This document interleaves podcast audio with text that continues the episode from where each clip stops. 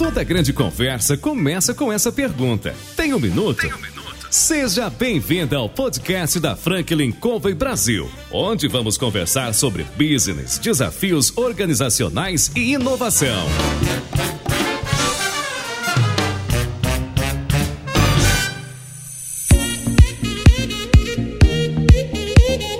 Olá pessoal, meu nome é João Palmeira, eu sou consultor sênior da Franklin Covey e eu estou aqui para entrevistar alguns uh, ah, CEOs, presidentes e diretores. O nosso programa, a partir de agora, vai trazer empreendedores e pessoas que de alguma maneira uh, podem compartilhar, contribuir com as suas experiências de vida, com seus conselhos e vão nos trazer algumas das histórias do seu dia a dia. Hoje eu liguei para o Gary e disse a ele se ele teria um minuto. E o Gary uh, me respondeu, está aqui com a gente. Dois minutos. Dois minutos. Dois minutos. Gary, seja bem-vindo. Muito obrigado. Prazer estar aqui com você, obrigado por ter nos recebido. E nessa entrevista que nós vamos fazer a partir de agora, eu gostaria que você pudesse contar um pouco de você. Casado, dois filhos, dois netos, 66 anos, adoro o que eu faço, Estou com muita esperança no Brasil, com a mudança agora do governo. Eu acho que as coisas finalmente vão se encaixar e a gente vai ter um futuro bastante brilhante. Com esse olhar positivo hoje, não é? você, na sua história de vida, de empreendedor, quando você olha para o momento atual, você está me dizendo que você tem fé de que as coisas vão melhorar. Pensando no que você já vivenciou hoje e algumas crises que nós já passamos né, ao longo da nossa vida, se você tivesse que me dizer algumas das conquistas que, apesar dos desafios que a gente já passou ao longo dos anos, você teve na sua vida profissional. Tem uma coisa muito interessante: a gente só cresce com as dificuldades, a gente só aprende com os erros que a gente comete na vida. Eu acho que eu cometi diversos erros, aprendi muita coisa com isso daí e a vida é um constante aprendizado. Você nunca para. O dia que você fala assim, não tenho mais que estudar, você morreu. Então eu diria para você que acho que foi importante passar por todas essas crises para a gente entender a melhor forma de tocar os negócios. As crises foram importantes para nós. Também chega, né? Quatro anos de crise sem parar, ou até mais do que quatro anos. A gente merece agora uh, viver uma situação um pouquinho melhor, com o mercado, quem sabe, mais em crescimento. Mas eu diria que eu aprendi aprendizado que a gente tem da crise que é muito importante. Quando você olha para a tua história de vida e para essas crises que a gente já vivenciou, houve algum momento de ruptura, algum momento de mudança ao longo da sua vida profissional você disse assim, desse momento em diante eu passei a? Olha, interessante essa tua pergunta, porque eu já participei, bom, bem da verdade, eu tive dois empregos na minha vida. Um emprego foi numa empresa familiar, a gente tinha um negócio que era um negócio relativamente grande, que era a revelação de filme fotográfico, isso hoje não existe mais, não é? Fiquei 15 anos nesse ramo e depois estou agora há 34 anos no ramo de academia de ginástica e no ramo de administração imobiliária. Então, é, eu não posso dizer que eu seja uma pessoa com experiência em diversas, diversos tipos de empresa, mas é, eu acho que aprendi muito com essas duas empresas. Foi maravilhoso. Tá certo? Foi maravilhoso fazer tudo isso aqui que a gente já fez. Faria de novo? Faria, obviamente, a partir dos erros que a gente cometeu, teria feito muitas coisas diferentes, mas uh, provavelmente ia repetir alguns erros também, ou ia ter outros tipos de erro. Quando a gente pensa em empreender no Brasil, ou em qualquer lugar, eu acho, né? A grande maioria de nós que já empreendeu ou empreende já passou por momentos desafiadores. Você tem algum momento peculiar, algum momento que você passou e disse assim: ó, isso aqui foi um desafio que eu consegui suplementar, suplantar que eu consegui uh, resolver de alguma maneira? Olha,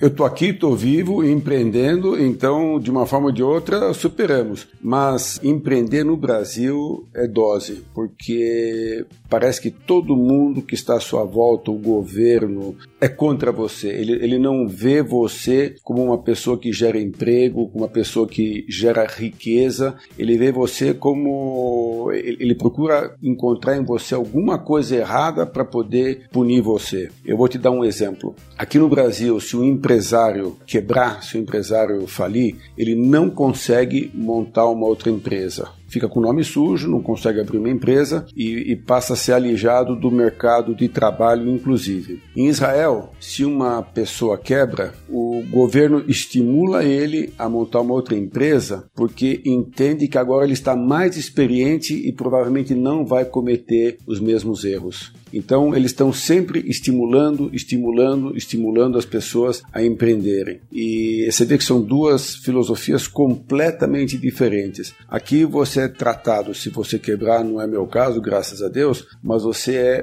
totalmente alijado. Lá não, eles querem que você abra um novo negócio e aproveite da experiência negativa que você teve do negócio anterior. Falando isso, eu fico pensando, né? Se a gente olha para a vida, a gente consegue aprender com os desafios. Não é? Quando a gente olha para trás, apesar de quando vive o desafio é uma dor, mas quando olha para trás depois de um tempo, percebe que houve ganhos. E a gente olha essas duas culturas são extremamente opostas, né? A gente pode dizer que o empreendedor no Brasil é teimoso? Quase, eu diria para você que teimoso e burro. Porque eu vou até te contar uma passagem. Eu tinha uma empresa, a empresa que eu trabalhava, ela pagava todo tipo de imposto, tá certo? Então você tinha IPI, você tinha ICM, você tinha ISS. E depois de um tempo eu falei assim: eu não quero mais indústria, não quero mais indústria, não quero ter esse negócio de IPI, porque parece que a fiscalização vem aqui e fica procurando, procurando, procurando coisa errada, quando você está na melhor das boas intenções, tentando fazer tudo certo, mas o o cara quer encontrar alguma coisa errada. Não quero mais ter relacionamento com a fiscalização federal. Aí tinha o ICM, tinha o ISS. Aí também depois vinha a fiscalização e fazia contagem de estoque, fazia isso, fazia aquilo, encontrava que faltou, uh, faltou um objeto X, multa. Eu falei assim, não quero mais comércio também, vou ficar só na área de serviço. E, de uma certa forma, tenho seguido nesse caminho, mas veja bem, isso é um.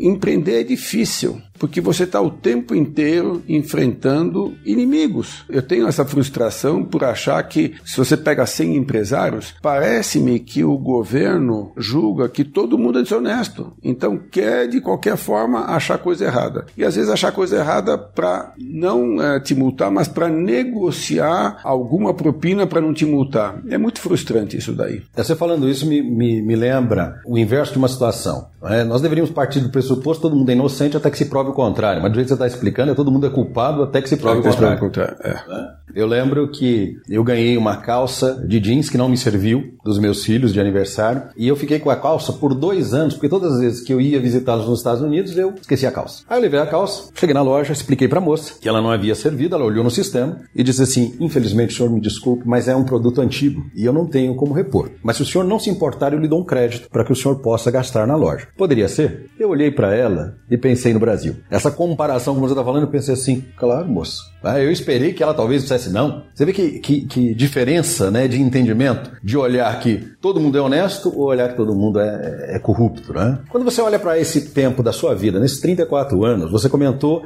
que você hoje é, está envolvido em duas áreas: imóveis, administração imobiliária e a companhia atlética. Quando você olha para esses dois lados, você tem conseguido gerenciar as duas áreas uh, sozinho? Você tem uma equipe por trás? Como é que é isso? Ah, com certeza. Na companhia atlética, nós devemos ser hoje por volta de 1.300, 1.400 colaboradores, fora colaboradores que são terceirizados, como restaurante, fisioterapia, limpeza, segurança. A gente tem envolvimento com muita gente e é impossível você fazer sozinho. Já no ramo, digamos, de administração imobiliária, eu eu tenho uma secretária e eu, não tenho mais ninguém, tá certo? E a gente dá conta tranquilamente nisso daí. Que bacana. Olhando para o mercado hoje de academias, de saúde, enfim, como é que a companhia atlética hoje está posicionada nesse mercado? O mercado mudou muito, mudou muito nesses últimos quatro, cinco anos. Você teve o aparecimento das academias low cost, são academias que cobram muito barato, e que ganham no volume de pessoas que atendem. E de fato é um ramo que eu entendo e eu vejo que está indo muito, muito bem. Essas empresas vão fazer os seus IPOs, vão crescer mais ainda. Algumas empresas já são até internacionais, como é o caso da Smart Fit, e acho que é um segmento muito importante. No caso da companhia atlética, a gente sempre olhou o mercado high-end, ou seja, o mercado de serviço completo. Então a gente atende desde o bebê até o avô e essa é a nossa nossa especialidade, ou seja, prestar um serviço completo para as pessoas. E esse é o segmento que a gente atua. Esse segmento que você atua é um, é um segmento e que, se eu tivesse que dizer, está no mar azul ou está no mar vermelho? Você lembra desse conceito? Lógico, lógico, lógico. Olha, você nunca está no oceano azul indefinidamente. Na primeira oportunidade, você vai ter um concorrente. Eu me lembro quando há 34 anos atrás a gente abriu a unidade Kansas, que é a unidade que eu fico, que é onde tudo começou. Eu pensei comigo mesmo: não vai aparecer nenhum louco que vai montar uma academia como essa, porque de fato é um capex muito alto e um retorno lento. E logo apareceu, tá certo? Você não era o único louco. Então. Não era o único louco. E com o tempo, o tempo foi passando, foram aparecendo mais e mais e mais loucos e o mercado ficou extremamente competitivo, muito competitivo. Então a forma de você se sobressair desse mercado é através de inovação, é trazer produto novo, é trazer serviço novo, trazer tecnologia para o teu negócio, é algo que a gente acha que faz muito bem. É, olhando hoje para a companhia atlética, você tem um aplicativo. Sim. Fala um pouco dele. Olha, o, o, aplicativo é apenas uma consequência, mas a gente procura ter registro da vida do aluno no, no aplicativo. Então, eu vou te dar um exemplo. A gente tem uma aula chamada de Orange Zone, Zona Laranja. Essa aula, o aluno faz monitorado com uma fita cardíaca. É um circuito que tem esteira, funcional e remo. Uma vez que ele está monitorado, aparece na tela do monitor, aparece qual a frequência cardíaca que ele está naquele momento, em que zona que ele está,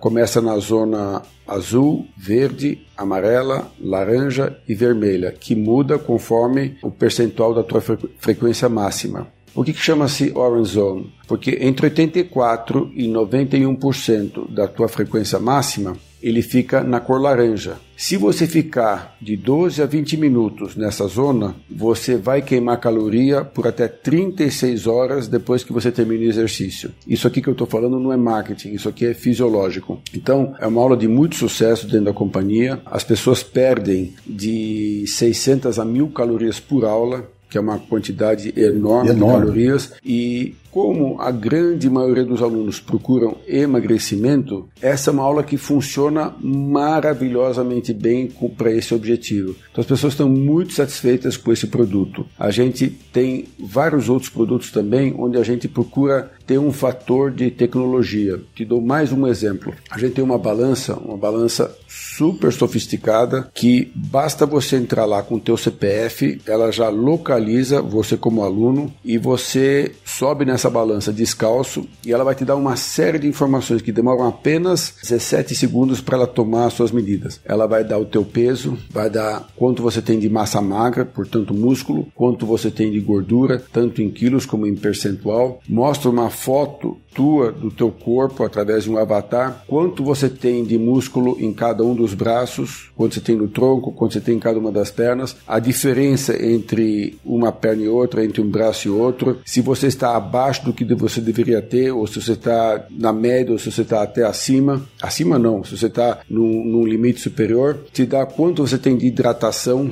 quanto você tem de água intracelular e extracelular, que tem que ser uma proporção correta, 60% para intracelular, 40% para extracelular e, e mais outras informações. E com isso a gente trabalha a prescrição de treinamento do aluno. Nós escrevemos um programa que faz parte do nosso aplicativo, em que demorou três anos para escrever esse programa. Ele é baseado em todas as recomendações do American College of Sports and Medicine. Então, por exemplo, se você vem na academia e você fala assim, olha, eu tenho lombalgia, o sistema não permite que você prescreva treinos que possam comprometer a tua lombar. Então ele, se você uma vez que você preencheu que você tem lombalgia ou qualquer outro problema que você tenha, o programa restringe a aplicação de determinados exercícios. Ou seja, ele te protege para que você possa fazer o que realmente vai lhe trazer benefício e não, não, não crie risco. Então a gente sempre, sempre, sempre teve muita preocupação em ter a tecnologia utilizada para que a gente possa prestar um, um serviço melhor. O aluno aqui, e, e aí você vai ver uma diferença, uma operação de low cost, uma,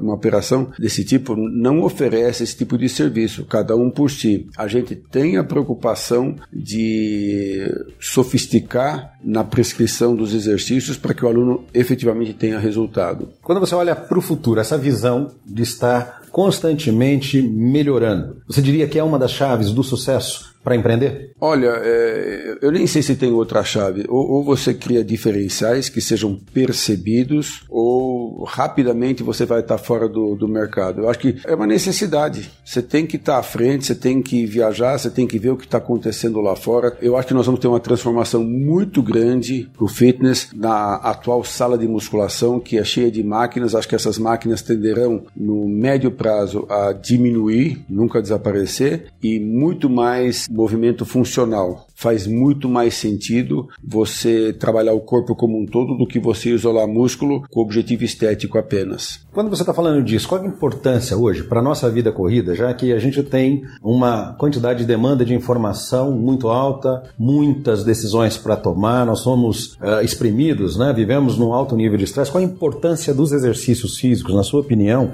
para a nossa vida corrida? Eu sou até suspeito em falar. Eu faço exercício no mínimo uma hora e meia por dia. E isso me dá uma energia incrível. Os problemas ficam pequenos quando a gente está preparado fisicamente. Eu, eu acho de extrema importância. Hoje, qualquer coisa que você lê na, dos médicos, eles também recomendam muito exercício. É, dizer que você não tem tempo, não existe isso. Cada um decide como que vai empregar o seu tempo? Você emprega o tempo para ir no jogo de futebol, você emprega o tempo para ir no cinema, você emprega o tempo para ir num happy hour. Não é possível que você não consiga se programar para fazer atividade física pelo menos eh, quatro ou cinco vezes por semana. É uma questão de você dar prioridade. Fazer algo que você gosta, eu sempre falo, dê para as pessoas o que elas precisam através do que elas gostam. Então, quando o aluno vem aqui, ele fala assim, ah, eu detesto musculação. Não precisa fazer musculação, você vai ter outras coisas que você vai poder fazer. A gente procura entender o aluno e passar para ele alguma coisa que ele goste para que ele realmente tenha vontade de fazer. Eu sou aluno da tua academia, não é? Preciso criar vergonha para poder ter um, um pouco mais de, de, ritmo. Acho bom. Né? Mas é, é olhando para esse momento atual, olhando para os teus negócios, eu vejo na, na academia, na companhia atlética, uma cultura essa cultura de preocupação com o outro. Você comentou sobre a importância da anamnese, né? 17 segundos na balança para te dar tanta informação, né? olhando para o bem-estar e o melhor caminho para o, o teu aluno. Quando você olha hoje, a academia ela oferece uma série de possibilidades, pelo que eu estou entendendo. Você não gosta do, do spinning, você pode fazer musculação, não gosta de musculação, você pode fazer alguma situação, é isso mesmo? Isso, você, você, oferece um cardápio com um monte de atividades e a pessoa acaba, digamos, encontrando algo que vai dar satisfação para ela. Isso aqui, digamos, é como se fosse um shopping em que tem várias lojas que a pessoa vai encontrar alguma coisa que ela está procurando numa dessas lojas que nós temos aqui dentro. Ou seja, ou vai ser no spinning, ou vai ser no crossfit, ou vai ser no orange zone, ou vai ser na yoga, ou vai ser no futebol. Quer dizer, ele vai encontrar alguma coisa que ele realmente curta aqui dentro. Quer dizer, você está me dizendo o seguinte: o que é mais importante é você se identificar com a atividade do que qualquer outra variável variável. Quer dizer, a idade ou qualquer outro diferencial, isso não influencia. Não influencia. Você pode entrar aqui com 80 anos, a gente tem um grupo aqui que a gente chama de Platinum, é impressionante a retenção deles. Eles estão aqui, não saem daqui, estão aqui há anos, estão fazendo atividade. E, e eu olho para eles, eu falo para eles, às vezes eu encontro eles num cafezinho e tal, eu falo, puxa, eu lastimo que eu não pude dar para minha mãe o que vocês estão tendo hoje. Minha mãe uh, faleceu e ela teve muito pouco contato contato com a academia, mas foi a melhor fase dela quando ela estava frequentando a academia. Ela depois teve um problema tal e veio a falecer. Mas uh, vocês estão realmente cuidando da saúde e estão se relacionando, uh, fazendo coisas juntas e isso dá um, muita alegria para a vida dessas pessoas. São pessoas já com uma idade avançada que não tem muito o que fazer, tá certo? Que ficam em casa vendo televisão, mas encontraram aqui na academia uma atividade prazerosa eh, e em conjunto com outras pessoas também. Quando a gente olha para isso, você me lembra de uma pesquisa que nós temos lá na Franklin, né, e até discutimos no curso, de que os cientistas dizem que quatro, pelo menos quatro vezes por semana, de algum tipo de atividade, traz um ganho cognitivo de até 15 anos, ou seja, rejuvenesce não é? a nossa capacidade cognitiva de pensar e tudo mais. Quando nós olhamos para essa realidade é? e olha aqui para o teu negócio, para a proposta que a companhia atlética tem e para o teu próprio exemplo, né? uma hora e meia por dia, que é o que você faz hoje, se você é, é, tivesse que dar um, dois ou três conselhos para quem está começando, olhando para o empreendedor que precisa ter energia para tomar a decisão, que precisa ser tão louco quanto você foi há 34 anos atrás, né? Que conselho você daria para esses empreendedores? Os que estão começando e os que estão já na, no caminho há muito tempo. Você tem que olhar fora do quadrado. Você tem que analisar não de uma forma tradicional. Você tem que procurar diferenciar, você tem que entender o que, que você vai fazer que realmente seja diferente, que possa atrair as pessoas. N não copie os outros. Pensa o que você pode fazer melhor do que os outros. Faz exercício. Faça alguma coisa que você gosta, porque isso vai te oxigenar a cabeça e você vai ter muito mais capacidade de raciocinar, eh, de enfrentar dificuldades. A gente estava no café um pouquinho antes de iniciar a entrevista e você citou algumas frases que você ouviu dentro da sua família. Eu gostaria que você comentasse uma ou outra daquelas frases, porque eu achei muito interessante. Deixa eu só te contar uma coisa antes. Eu me lembro quando a gente inaugurou aqui a academia, estou falando de coisa de 34 anos atrás. Eu não era nem nascido. Pois é, eu sei disso. Veio aqui um amigo meu, ele olhou aqui a construção, ele viu o prédio e falou assim: Puxa, mas você é completamente louco. Daqui a um ano, isso aqui vai sair da moda. Esse negócio de academia e tal é uma coisa de moda, é que nem, é que nem a balada. Isso aqui vai sair da moda. Você vai fazer o que com todo esse dinheiro que você colocou nesse negócio? Eu estou falando de uma coisa de 34 anos atrás, a maior parte das pessoas nem imaginam como que era atividade física há 34 anos atrás. E eu falei para ele, depois que inventaram o controle remoto da televisão, porque eu garanto que 99% das pessoas nem sabem, nunca viram uma televisão sem controle remoto. Mas naquela ocasião, 34 anos atrás, ainda tinha televisão sem controle remoto. Você tinha que levantar do sofá e mudar o canal. Eu falei para ele: depois que inventar um controle remoto, alguém tinha que inventar alguma coisa para substituir o trabalho que você deixa de ter através do controle remoto. Imagina, antigamente, o automóvel não tinha carro automático, você tinha que trocar marcha, você tinha que abrir o vidro do carro, a embreagem era dura, o breque não tinha servofreio. E a gente deixou de fazer tudo isso daí. A gente deixou de fazer atividade física. Então a academia veio para substituir e até, até hoje continua no sendo necessário você fazer academia de ginástica. Com relação às frases, minha mãe tinha umas frases muito engraçadas. Ela falava assim, quando montei a academia e com vários sócios, ela falou assim, Guerra, não vai dar certo. Eu falei assim, por quê? Ela falou, sociedade é boa em número ímpar, inferior a três. Ou seja, um sócio só. Depois ela falava outra coisa engraçada. É melhor um fim com horror do que um horror sem fim. E tinha uma outra frase até um pouco fora do, do âmbito aqui, mas eu vou repetir. De cavalo morto não sai peido. Ou seja, toda vez que eu enfrentava uma, uma, situação em que a pessoa tinha uma dívida não ia pagar, ela falava assim, ah, esquece esse cara daí, de cavalo morto não sai peido. Então até hoje eu lembro das frases dela. Ela foi uma pessoa muito importante na minha vida. Você falando isso naquele momento, eu lembrei, porque eu também tive uma influência ao longo da vida de minha avó e minha bisavó, que eram matriarcas e que também tinham a sabedoria popular como a sua mãe. Né? E usavam algumas frases. Uma delas, eu tinha 16 anos, estava soberbado, tinha seis livros para ler, escola exigia, eu tinha duas provas em cima dos livros, eu estava de saco bem cheio, cheguei na minha avó, como toda boa mineira, era chazinho, café, biscoitinho, pão de queijo, senta aí, come um pedacinho de bolo, e ela me viu cabisbaixo, olhou para mim e disse, o que, é que você tem? Eu falei, vó, tenho tanta coisa para fazer, tanta coisa para estudar, eu tô de saco tão cheio, não sei nem por onde começar. Aí ela deu uma risadinha, ela disse assim, Dindinha Velha, Dindinha Velha era, na verdade, a minha atriz-avó. Costumava dizer que quando a coisa tá muito ruim, é porque tá perto de melhorar.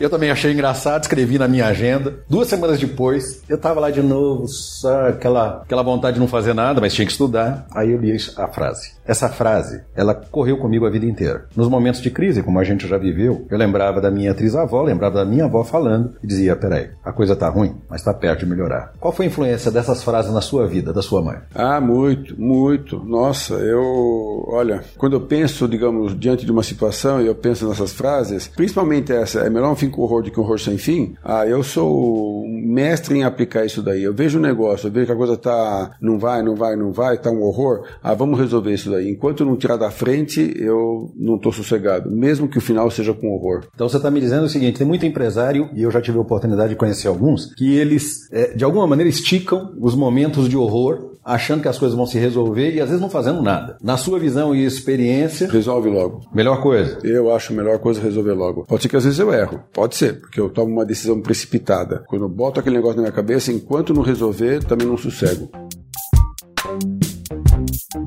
Além de louco e teimoso, que outras características você tem que te trouxeram nesses 34 anos para construir uma das principais academias do país? Eu, acho que, olha, tem uma coisa que me leva para frente. Faça algo que você goste, que você não vai trabalhar nenhum dia da sua vida. E eu me lembro, quando eu era moleque, devia ter 12, 13 anos, eu uma vez peguei uma dessas revistas Fortune, uma dessas revistas aí americanas, quais eram as pessoas mais ricas que tinham no mundo. E naquela ocasião, quando eu vi, as pessoas mais ricas ou eram donos de petrolífera ou mexiam com imóveis. E esse negócio ficou na minha cabeça. E eu falei, um dia eu vou mexer com imóveis. eu não estou dizendo que eu, eu nunca vou fazer parte do, do, do, do, do fortune dos, dos mais ricos, mas uh, foi uma atividade que eu foquei porque eu acreditava nisso, comecei pequenininho e deu certo. Então uh, veio lá de trás essa vontade. Quando você olha para essa história da sua vida, você, você diria que o, o, o empreendedor hoje é alguém que tem que olhar para o futuro e às vezes enxergar o que os outros não estão vendo? Você sempre teve apoio para fazer tudo aquilo que você imaginou? Muita coisa foi feita, as pessoas me criticavam. O próprio negócio da academia, as pessoas diziam que era louco. Imagina investir num negócio que ia sair fora da moda. E, e de fato, quando a gente fez a companhia atlética, foi a primeira vez aqui no Brasil que alguém fazia um prédio especificamente para esse fim, tá certo? Hoje, um monte de gente faz. Mas naquela ocasião, eu fui contra o que todo mundo falava. Quer dizer, você está me dizendo que a inovação ou essa visão de longo prazo, ela faz diferença para o resultado? Eu acho que faz muita diferença.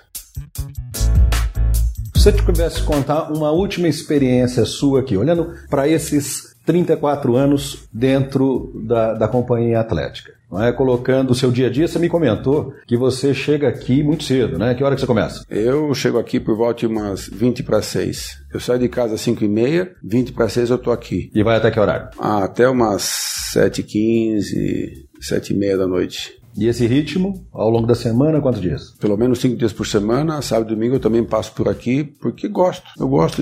Se eu, se eu venho aqui, se eu tenho pouco trabalho no final de semana, vou gastar mais energia me exercitando, fazendo coisas com amigos, andando de bicicleta, eh, na ciclovia. Eu, eu vou me ocupar, vou me ocupar. Então você está me dizendo que o olho do dono engorda o porco? Ah, engorda, viu? O fato de eu estar aqui, eu vejo muita coisa que poderia ser melhorada. O fato de eu estar interagindo com os alunos é uma coisa muito importante também. Você diria que é uma dica para quem está empreendendo, interagir com o cliente, estar próximo do cliente? Muito importante. Aquilo que a gente imagina não é necessariamente aquilo que o cliente está entendendo. Então, você conversar com ele é extremamente importante. Já teve alguma dica que você, ao conversar, que você percebeu que de repente você acabou implementando uh, dali algum tempo, algo que você diria o seguinte: me deram, falei disso, ou no bate-papo, ou no café, ou nessa conversa, e que isso me ajudou a tomar uma decisão? Não me lembro especificamente, mas já várias vezes. Eu estou assim no café, assim tem um café da manhã aqui, e as pessoas vão chegando, vão saindo, é, acaba ficando uma mesa, todo mundo quer sentar naquela mesa, e é, é muito gostoso. E às vezes eu escuto uma coisa, opa, preciso mexer nisso daí, preciso. Porque as pessoas falam abertamente: olha, aconteceu tal coisa, aconteceu isso aqui, você acha certo, não sei o que, tá, tá. Então eu escuto, é, processo e depois vou tomar a minha providência. E aí é gostoso, é gostoso porque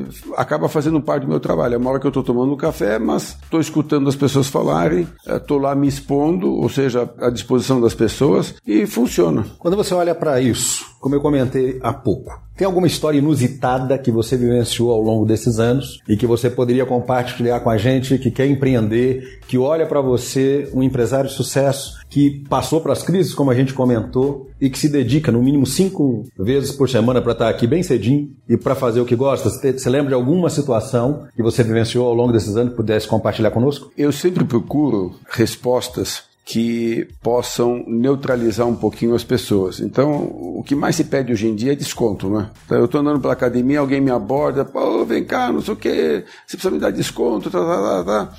Isso acontece o tempo todo. Aí, outro dia, um, um aluno me abordou, também me pediu um desconto. Eu falei assim para ele: Olha, eu vou fazer uma coisa diferente para você. Eu vou te dar gratuitamente 12 meses. Em vez de você comprar um plano, Eu vou te dar gratuitamente 12, 12 meses. Como assim? Como é que você vai me dar? Estou interessado, estou interessado. É o seguinte: você vai fazer o plano aí que você está fazendo, você vai fazer o plano, vai pagar, não enche a paciência, você paga o plano aí.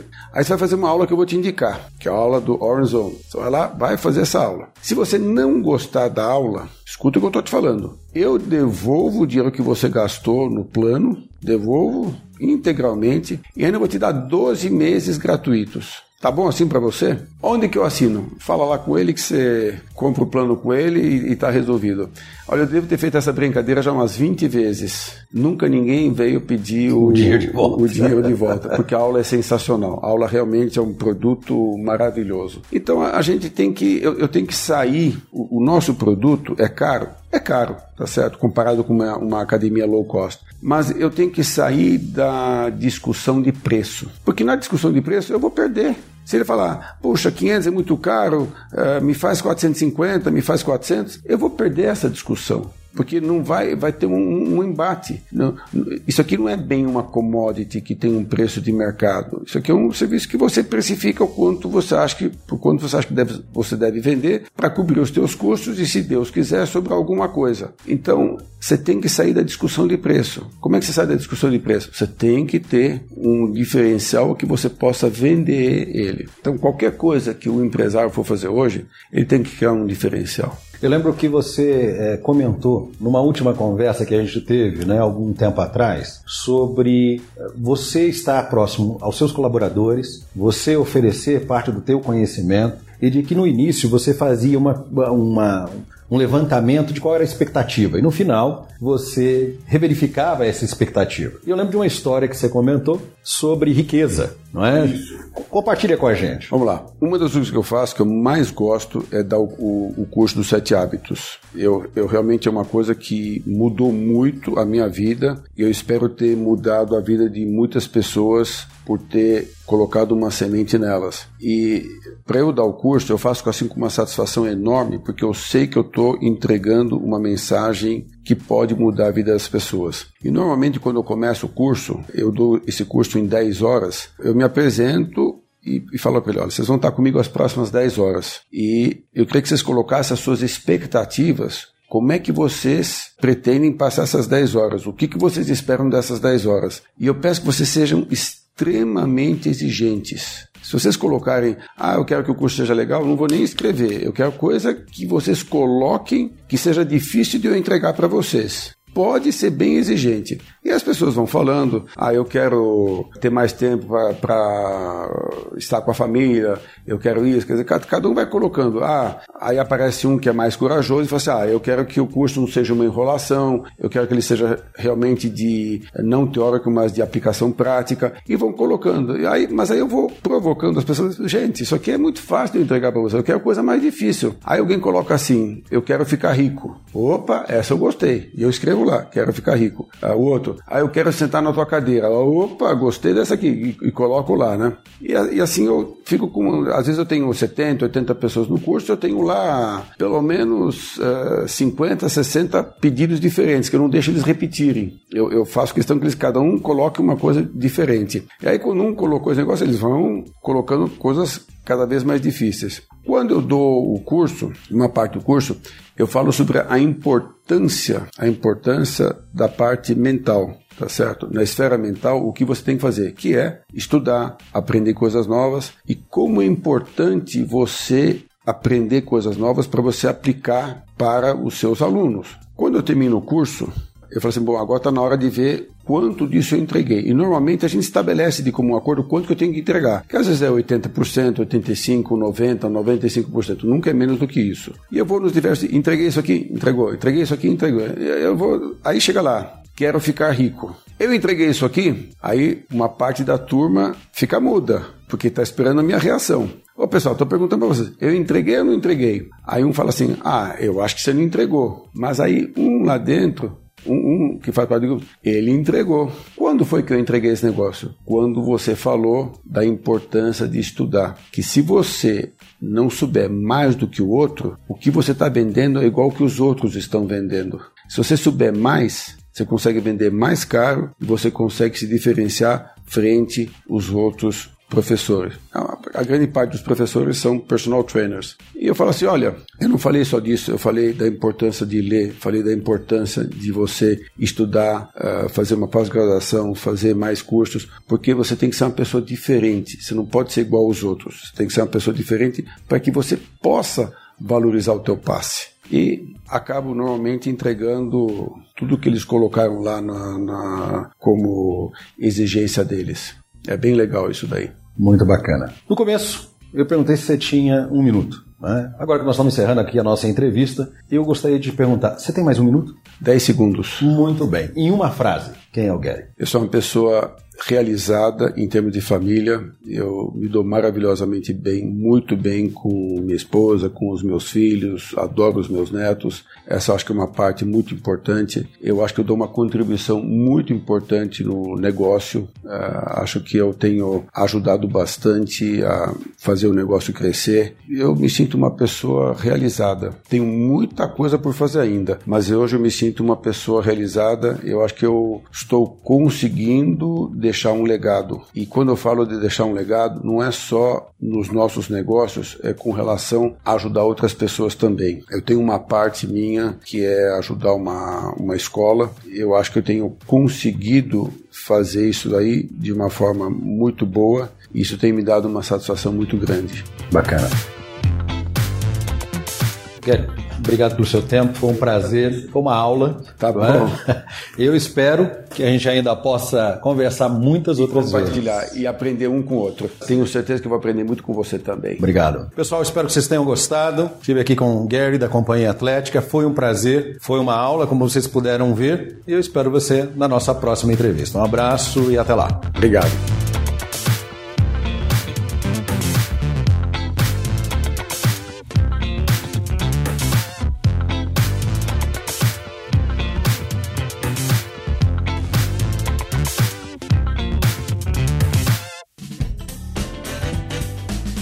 Você acabou de ouvir mais um episódio do Tem um Minuto. Oferecido pela Franklin Covey Brasil, uma empresa global que ajuda outras empresas a alcançarem resultados que requerem grandes mudanças no comportamento humano. Venha conhecer nossas soluções customizadas para os seus desafios organizacionais.